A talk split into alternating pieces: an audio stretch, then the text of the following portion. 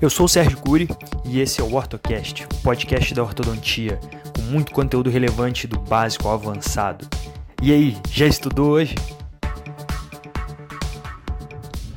OrtoCast 26, episódio de hoje, intercuspidação. Sérgio Cury aqui falando, pessoal. Tudo bem? Espero que sim. É, intercuspidação é um tema um tanto quanto é, amplo, né? E eu já começo dizendo que não existe uma maneira certa e uma maneira errada de se fazer. Então, eu praticamente vou falar para vocês como é a forma que eu gosto de fazer e oriento os meus alunos a fazerem a intercuspidação. Né? Intercuspidação a gente realiza na fase final do tratamento né, para forçar, né, digamos assim, ou auxiliar ou finalizar o assentamento oclusal posterior, geralmente, na maioria das vezes. Existem casos que, às vezes, uma intercuspidação anterior pode ser necessária, tá? como eu vou mostrar para vocês alguns casos, né, vou falando durante o episódio. É, de certa forma, a intercuspidação com o uso de elásticos ela é a última coisa que eu faço né, numa, numa, num checklist ali de finalização. Né? Geralmente, quando eu tenho uma falta de engrenamento em algum aspecto, em algum ponto ali da, da arcada do paciente, eu procuro outras alternativas antes de chegar ao uso do elástico. Né? Como, por exemplo, dobras individuais. Então, eu individualizo com algumas dobras, offset, inset, né? é, para auxiliar isso na, na intercuspidação natural. Né? Dobras de extrusão, intrusão, então essas dobras elas, elas podem favorecer ali até mesmo um, um torque, ela pode favorecer a uma intercuspidação né, em alguns casos. É, então eu sempre checo, principalmente nos posteriores, o alinhamento ali das cristas marginais. Né, e aí sim a gente tende a ter uma, uma boa engrenagem. Outra questão importantíssima para uma boa engrenagem oclusal é a questão transversal. Né? Então não adianta você querer tentar intercuspidar um paciente que está de topo posterior. Então, esse tipo de coisa deve ser observada antes de se iniciar o uso de elástico. E às vezes o que eu vejo é o uso de elásticos de intercuspidação né, sem um bom alinhamento e nivelamento. Então, a intercuspidação, o engrenamento oclusal, ele vem, ele é decorrente de um bom nivelamento posteriormente falando, na, na, área posterior, o que a gente fala de bom nivelamento é nivelar é, as, as cristas marginais dos dentes. Então, quando você busca, um, quando você tem, desculpa, um bom alinhamento e nivelamento, né, quando você tem uma boa relação esquelética entre, as, entre os arcos, né, entre os arcos, ó, entre as bases ósseas, é, quando você não tem problemas é, transversais, sagitais, né, você naturalmente vai ter um bom relacionamento de engrenagem oclusal ao final do tratamento. Então, algumas coisas devem ser observadas antes de se iniciar o uso de elásticos de intercuspidação. Como, por exemplo, como eu falei, o nivelamento das cristas marginais. Né? Ah, alterações morfológicas de cúspide, algum, algum ponto que possa estar causando um contato prematuro. Né? Então, esses contatos prematuros eles têm que ser eliminados. E se você forçar ali com elástico, né, na verdade você vai estar tá, talvez migrando o problema de posição. Uma outra coisa importante também com relação a, ao uso do elástico né, é que se nós queremos uma, um assentamento oclusal, nós não podemos usar num fio muito rígido. Tentar intercuspidar com um fio 19 por 25 de aço né, você vai ter um resultado muito pequeno, praticamente sem expressão. Então você não vai ter resultados significantes. Tentar intercuspidar com um fio tão pesado né, que preenche tanto o, a canaleta dos bractes. Então isso vai, não vai permitir que o dente promova essa discreta extrusão, esse discreto assentamento. Okay?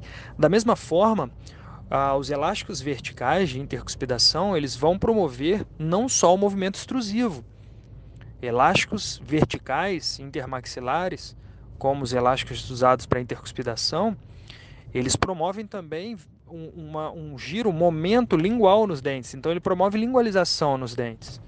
Então se você por sua, por, por, da maneira contrária também, usar arcos finos, redondos, para realizar a intercuspidação, naturalmente você vai provocar lingualização nesses dentes. Então imagine que você passou o tratamento inteiro alinhando, nivelando, corrigindo inclinações dentárias. Então você está ali no final do tratamento ah, com os dentes bem verticalizados, falta aquela pequena engrenagem em alguns pontos e você começa a usar elásticos intermaxilares de é, elásticos de intercuspidação num fio redondo, como é uma, uma das técnicas, né, que eu não sou adepto, que é fazer intercuspidação com fio 018 aço. Então já está no final, 19 por 25, volta com fio 18 de aço para fazer a intercuspidação. Particularmente, isso é uma coisa minha, tá? da nossa filosofia, a qual eu aprendi, qual eu sigo, é, não uso, porque na, a, vou, acidentalmente eu vou provocar, quer dizer, não é acidentalmente, né? eu estou ciente disso. Então, usar um, um, um, elástico de intercuspidação num fio 18 redondo, né, de aço que seja, ele vai promover, ele vai permitir que haja essa lingualização dos dentes posteriores, certo? Então, nós vamos perder o posicionamento vertical que nós deixamos esses dentes justamente no finalzinho do tratamento. Então não convém fazer a intercuspidação com fio 18 por isso. Tem quem faça, tem quem goste, mas eu me preocupo com a inclinação posterior que eu termino os casos. Então, casos com excessiva lingualização de dentes posteriores, não está legal essa finalização. A gente sabe que os vetores de força oclusal né, no, em dentes que estão excessivamente lingualizados, né, isso tende a ser prejudicial para a oclusão de uma maneira geral, sobrecarga em determinados dentes, aí começam alguns desgastes patológicos, recessão gengival. Né. Então o dente precisa estar vertical, bem verticalizado no rebordo alveolar, na base óssea, para que os contatos oclusais né, não sejam desfavoráveis, ok? e aí você realizar uma intercuspidação com fios redondos, isso vai levar a uma lingualização, tá certo? Então eu já adianto que fios demasiadamente pesados, 19 por 25 aço, não vai haver movimentação significativa. Não vai, a gente não vai chegar onde a gente quer. E fios redondos né, vão promover excessiva lingualização. Então, vamos comentar agora então o que, que eu uso de intercuspidação no final do tratamento. Então eu gosto muito de usar para fazer a intercuspidação um fio que elimine de, de certa forma essa lingualização promovida pelo uso do elástico vertical ou que pelo menos minimize a lingualização de, de forma a não prejudicar o que eu consegui de posição vertical dos dentes. E, ao mesmo tempo, ele permita esse assentamento né, essa, essa extrusão, digamos assim, de certa forma, dos dentes, a fim de melhor engrenar um ao outro. Então, o que eu uso é o fio braided, é o 19 por 25 braided. O que, que é esse fio, para quem não sabe? O braided é um fio de aço trançado, né, 19 por 25, ele é um fio retangular. Então, ele oferece uma resistência à lingualização e, ao mesmo tempo, ele é, vamos dizer assim, maleável o suficiente para permitir esse movimento extrusivo, permitindo aí a, a intercuspidação propriamente dita. Né? Então eu gosto demais desse fio para finalizar, é sempre nele que eu uso para fazer intercuspidação. Eu acabei esquecendo de falar no primeiro áudio também, gente, que existe a técnica de remover o fio na região posterior para fazer intercuspidação. Né? Funciona? Funciona, vai intercuspidar, vai extruir. Mas eu particularmente não gosto porque, imagine, se com fio redondo você vai ter lingualização, sem fio a tendência é ter ainda mais. Ok? A tendência é ter mais. E além disso, quando você tem o fio, a extrusão, o assentamento oclusal, ele ocorre de maneira homogênea. Né? Sem o fio, você pode ter degrau nas cristas marginais. Então, em, em termos de oclusão, falando da, da questão da oclusão propriamente dita, você, a chance de você criar interferências é muito maior.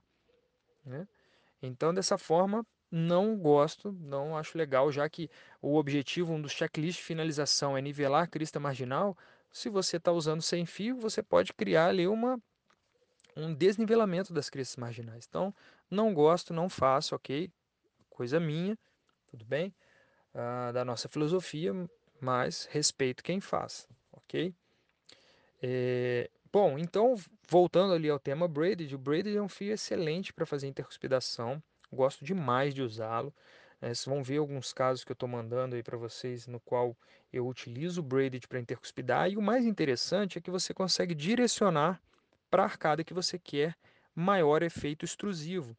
Então vamos supor que o paciente já tem uma linha de sorriso adequada, então eu vou fazer ali uma intercuspidação anterior. Não é muito comum, mas vamos supor que o paciente seja um paciente de tendência à mordida aberta, eu quero aprofundar um pouco mais, sobrecorrigir essa mordida, mas eu não quero extruir superiores, porque a linha do sorriso está legal, está agradável.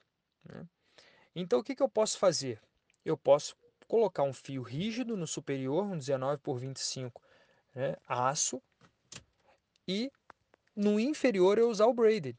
E aí dessa forma eu tenho um efeito maior nos inferiores, eu tenho uma extrusão maior nos inferiores e um controle maior nos superiores e vice-versa. Eu posso colocar o braided no superior e um fio mais rígido no inferior né? e direcionar aí maior efeito extrusivo no arco que eu, que eu queira, ok? Então essa é uma das formas que eu faço também.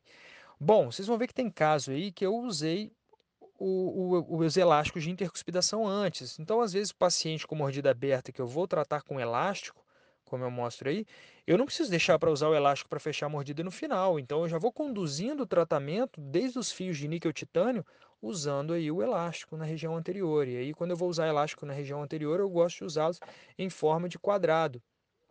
Então, eu uso o elástico quadrado, uso dois boxes anteriores, formato quadrado, né? E nos posteriores eu uso triangulares. Eu gosto de usar em forma de triângulo. Às vezes uso dois triângulos, né? Uso um triângulo, um triângulo normal, um triângulo invertido. Então faço esses, esse trabalho aí com, com esses dois triângulos de cada lado. E na região anterior faço dois boxes quadrados. Né? Então eu posso usar um gancho soldado no próprio fio, mas como eu costumo usar o braided, a gente não faz gancho ali no fio, então eu gosto de fazer o kobayashi no bracket. Então faço o kobayashi nos quatro incisivos superiores, quatro incisivos inferiores e uso dois box em formato de quadrado na região anterior. Okay? Então essa é a forma como eu faço intercuspidação. É, caso de mordida aberta que eu queira produzir extrusão anterior, eu já começo fazendo isso do início. Tá? Eu tento antecipar, lógico, com elásticos mais leves. Né? Então, vou falar um pouquinho para vocês também do elástico que eu uso. Na região posterior triângulo, eu uso um oitavo. Tá? E na, eu uso um oitavo médio, geralmente. De, depende ali da... Né, de, na maioria das vezes eu uso um oitavo médio. E na região anterior, eu costumo usar ou o 316 médio, o 316 pesado. Tá? Então, depende de como eu esteja fa querendo fazer ali a, a a magnitude de força, a abertura de mordida que tem, ou a distância entre, entre os brackets ali verticalmente falando. Então isso tudo vai interferir no, no tipo de elástico que eu vou usar por conta do, do, da magnitude de força que eu vou produzir. Beleza? Bom, então basicamente é isso que eu tenho para falar para vocês em relação à intercuspidação, como eu faço. Né? E aí depois de seis meses, mais ou menos, ali na revisão de seis meses, paciente já sem o aparelho, seis meses pós-tratamento. Eu ainda faço um ajuste oclusal, né, porque na, existe o assentamento natural depois que remove o aparelho. Então aí também eu já adianto um pouquinho do que, que eu gosto de usar de contenção. Eu não gosto de contenção que crie uma interferência oclusal. Então eu preciso permitir que os meus dentes, que os dentes meus não, né? que os meus dentes, que os dentes dos pacientes eles possam criar esse assentamento natural, eles possam desenvolver esse assentamento natural que ocorre após o tratamento. Então eu não gosto de usar é, contenção que vai criar uma interferência e atrapalhar isso aí. Né? E aí, depois desse assentamento, uns seis meses, eu faço um novo ajuste oclusal, ajusto possíveis alterações de guia, protrusiva, né, checo na máxima, né, na oclusão cêntrica. Então, eu faço esse ajuste seis meses depois. Né? E é isso. Tá bom, pessoal? Lembrando que se você está me ouvindo do Spotify, corra lá no meu site sergiocuri.com.br e baixe o material complementar desse episódio. Todos os episódios são acompanhados de um arquivo PDF com fotos e slides para melhor ilustrar todo o conteúdo aqui passado, ok? E se você deseja receber os episódios na íntegra, corre lá no site e se inscreva na lista do WhatsApp. Assim você receberá bem antes os episódios, diretamente pelo WhatsApp. E o seu feedback é de suma importância para mim. Então, seja pelo WhatsApp ou pelas redes sociais, deixe sua opinião sobre o conteúdo aqui passado e até mesmo alguma sugestão de assunto a ser abordado em algum episódio futuro, beleza? Então, um forte abraço, fique com Deus e até o próximo episódio do OrtoCast.